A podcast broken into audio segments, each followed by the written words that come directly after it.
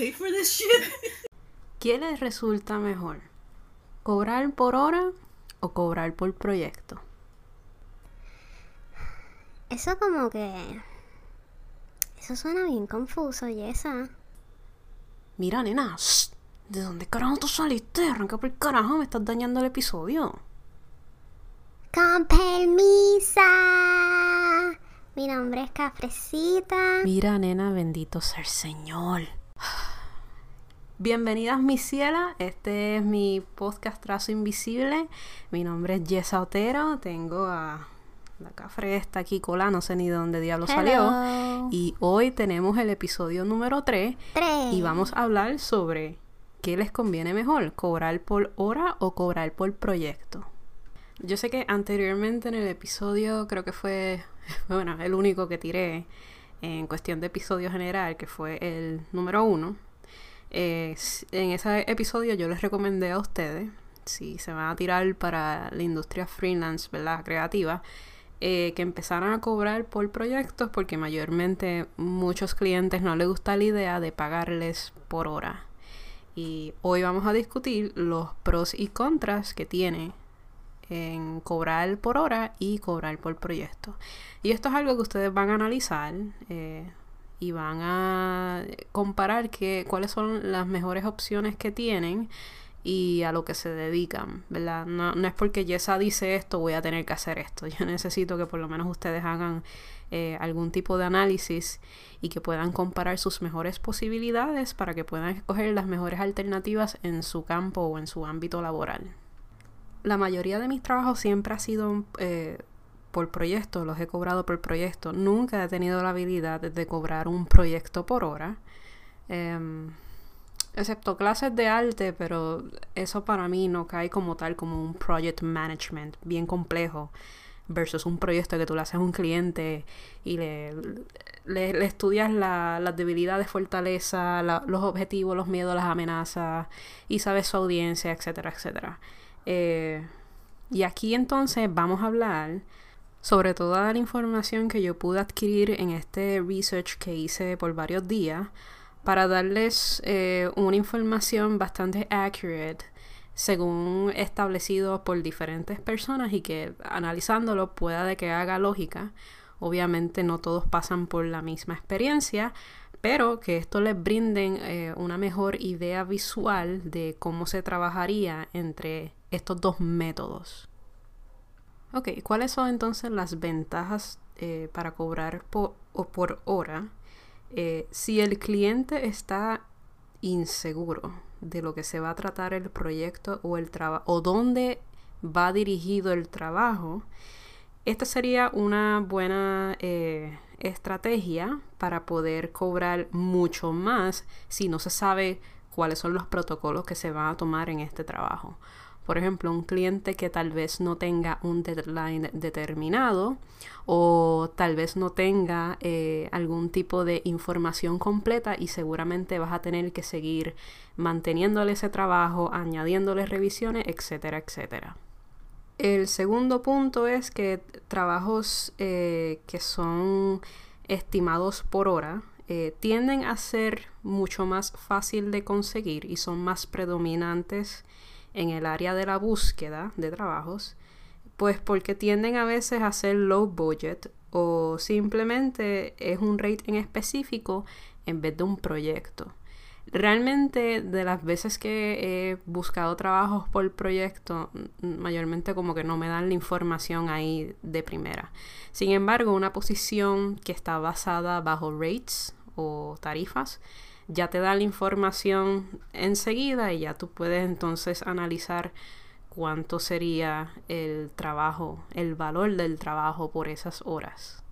El tercer punto es que tienes las posibilidades de cobrar mucho más si es que se excede las revisiones.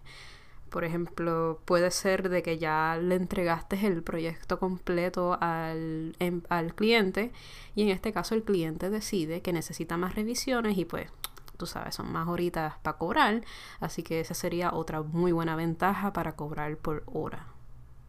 Cuarto punto es que te pagan a tiempo. Bueno, se supone que te paguen a tiempo porque se están basando en las horas que tú estás trabajando.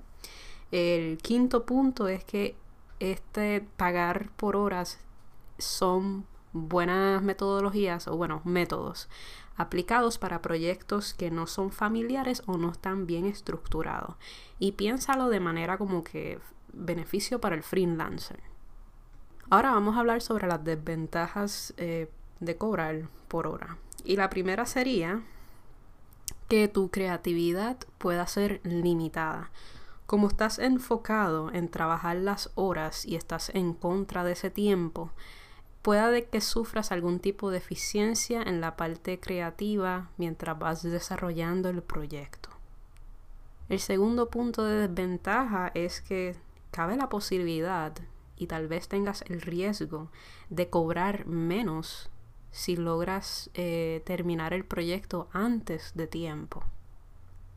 Tercera desventaja es que tienes que actuar lo más rápido posible en cada task o en cada asignación o algún tipo de, trabajo eh, dependiendo del deadline que vayas teniendo durante el proceso de ese trabajo como tal.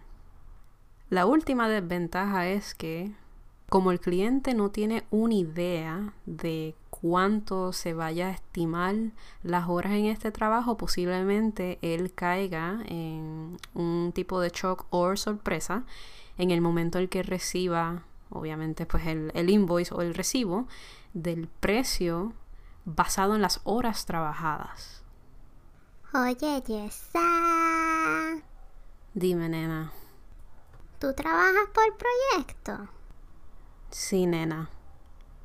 ¿Y qué a ti te pagan con proyecto dulce? No, cafrecita, no me, no me pagan con dulce. Ah, bueno, porque a mí en la escuela me pagan con notas y malditas sean las notas. Yo odio la escuela. Bueno, vamos entonces a pasar al tema de las ventajas de cobrar por proyecto. Gracias, Cafrecita, por esa nota. De nada, mi ciela.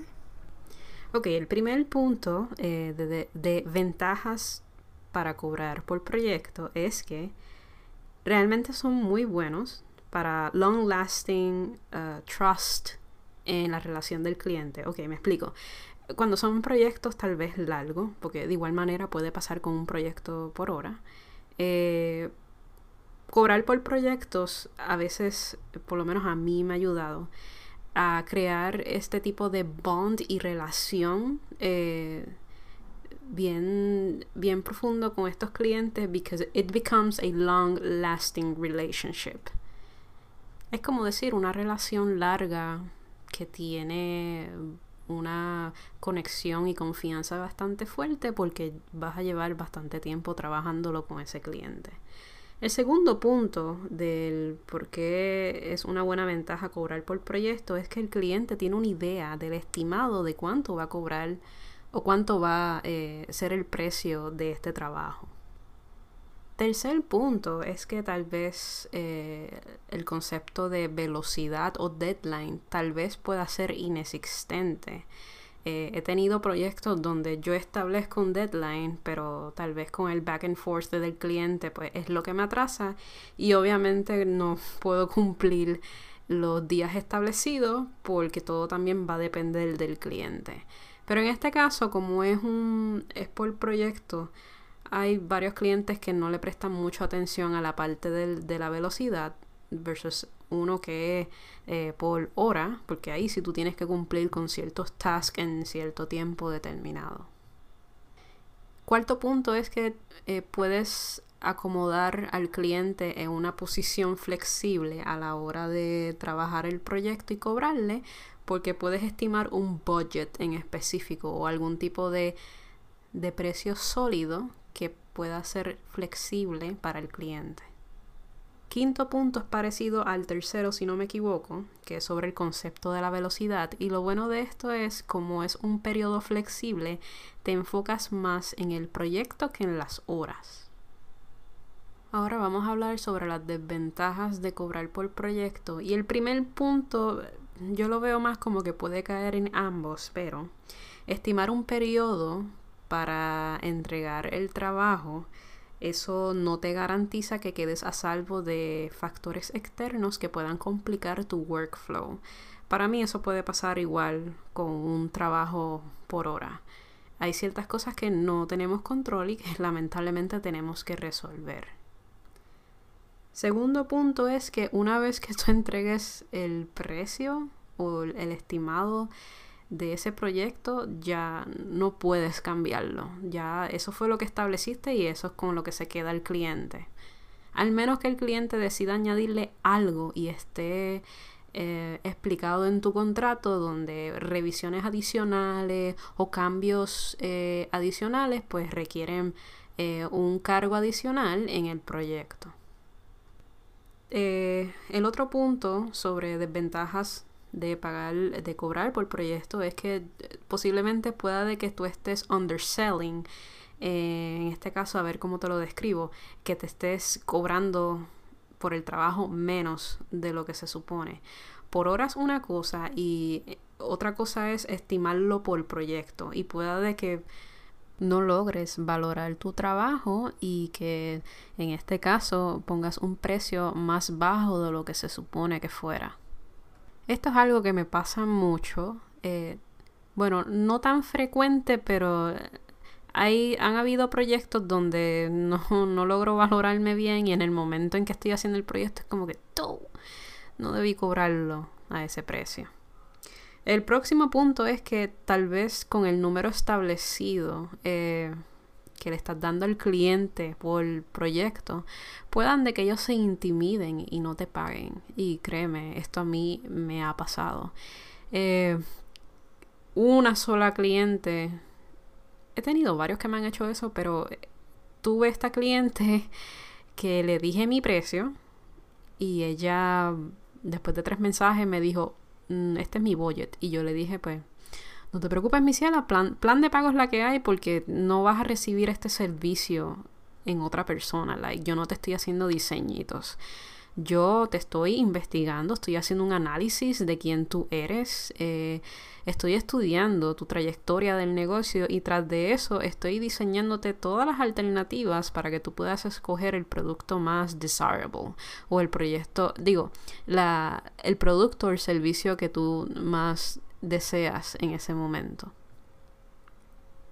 El último punto, que es el más difícil de todos y me ha pasado bastante, es que necesitas tener una muy buena precisión para estimar eh, algo profitable y que sea razonable que el cliente pueda trabajar. Entiendo que hay una discrepancia entre las tarifas y los precios y pues lamentablemente vivimos en un país donde no se ha logrado eh, establecer ni respetar los precios. Sin embargo, en, la, Estados Unidos es como que es completamente diferente desde la parte económica hasta la parte cultural. Y esto es algo que van a tener constantemente batallando y van a tener que desarrollar buenas destrezas para poder pulirlo. Pero es parte de nuestro proceso como freelancers creativos en la industria. Bueno, y hasta aquí llegó este episodio. Espero que le hayan gustado eh, y que esto le haya servido como información adicional que posiblemente no hayan adquirido. Eh, siempre es bueno aprender de cabeza ajena. Y mi punto no es llevarlas a ustedes de la mano y dárselo todo con cuchara de oro, no. Mi, mi propósito en todo esto es poderle brindarle la información eh, accesible y que ustedes puedan tener la iniciativa de hacer sus propias investigaciones y experimentar estas cosas. Porque hay muchas cosas que obviamente no la tenemos a la mano y tal vez nos tardemos años en mejorar estas técnicas. Pero nada, este episodio ha sido bastante interesante. Nunca había hecho este research y me dio con hacerlo pues por curiosidad. Y sinceramente me gustó. No, nunca había visto estos puntos eh, extremos.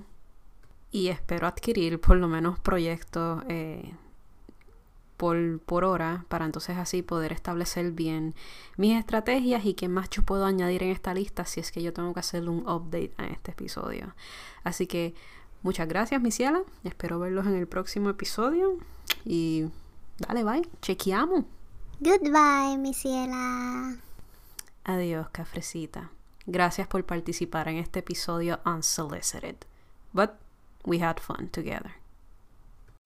Bueno, mi gente, gracias por compartir un rato conmigo en este episodio de Trazo Invisible Podcast. Espero que la hayan pasado bien y que no se hayan aburrido.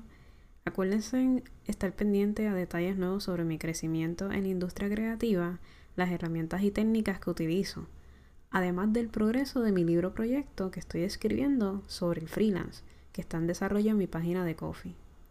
Pueden compartir mis episodios en las redes sociales y si saben de alguien que le gusta estos temas, mano, invítalo a mi podcast. Seguramente la va a pasar bien. Síganme en Facebook, Tumblr o en Instagram como Cafrecita. Acuérdense escribirlo con el número 3, no con la letra E. Y en Twitter como Cafrecita underscore PR. Igual, número 3, no la letra E. Pueden accesar a los enlaces directamente debajo de la descripción de Trazo Invisible Podcast. Si te gusta mucho lo que hago, puedes apoyarme con donaciones en mi canal anchor.fm slash trazo invisible o coffee.com slash cafrecita project. Espero verlos en el próximo episodio y que este hangout se repita. Pues dale, bye. Chequeamos. boom, boom, boom, pooch, boom, boom, boom, pooch, boom, boom, wow, wow, wow, wow, wow, wow, wow, wow, wow, wow, wow, wow, wow, wow,